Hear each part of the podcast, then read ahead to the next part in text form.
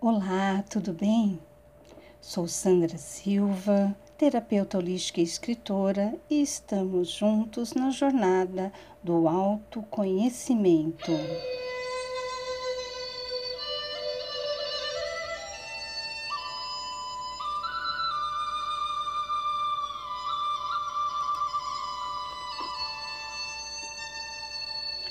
E o tema de hoje é crenças limitantes às verdades dos outros versus as suas verdades.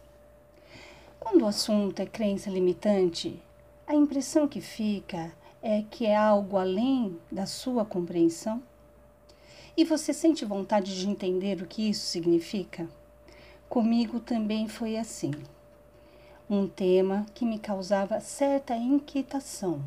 Um assunto muito falado, mas pouco explicado então, fui buscar por respostas em minha sabedoria interior, como também nos relatos das pessoas que tenho atendido.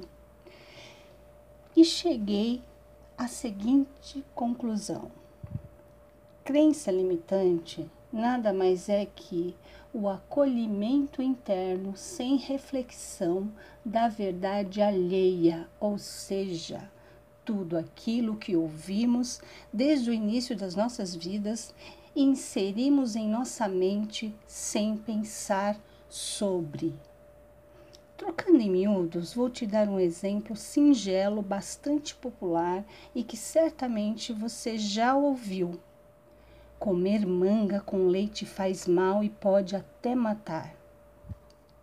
Durante um bom tempo, o senso comum tratou de reforçar essa verdade.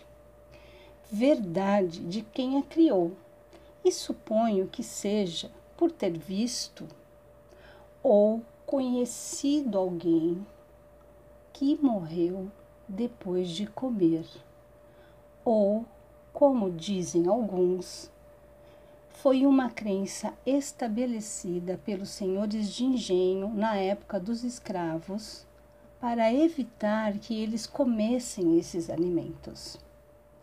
Agora eu te pergunto: essa crença fez ou ainda faz algum sentido para você?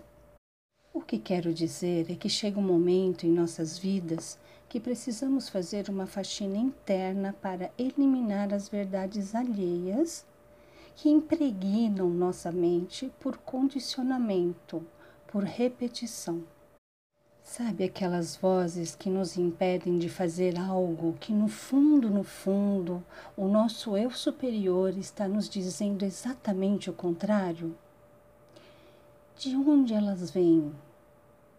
Bem, elas vêm dos nossos antepassados, dos nossos familiares, professores, enfim, daqueles que estruturaram a, o nosso psiquismo, ou seja, a base para o desenvolvimento emocional da nossa personalidade. Veja alguns exemplos. Todo homem não presta. Essa afirmação, essa crença bloqueia as relações amorosas. Dinheiro é sujo, bloqueia a prosperidade financeira. Dinheiro só se ganha com muito sacrifício. Essa crença bloqueia a ascensão profissional. Não aprendo matemática porque é muito difícil. Essa crença bloqueia o aprendizado da disciplina. A mulher nasceu para sofrer. Esta afirmação negativa bloqueia o acesso à felicidade. Não sou bom o suficiente. Reforça a baixa autoestima, entre tantos outros exemplos.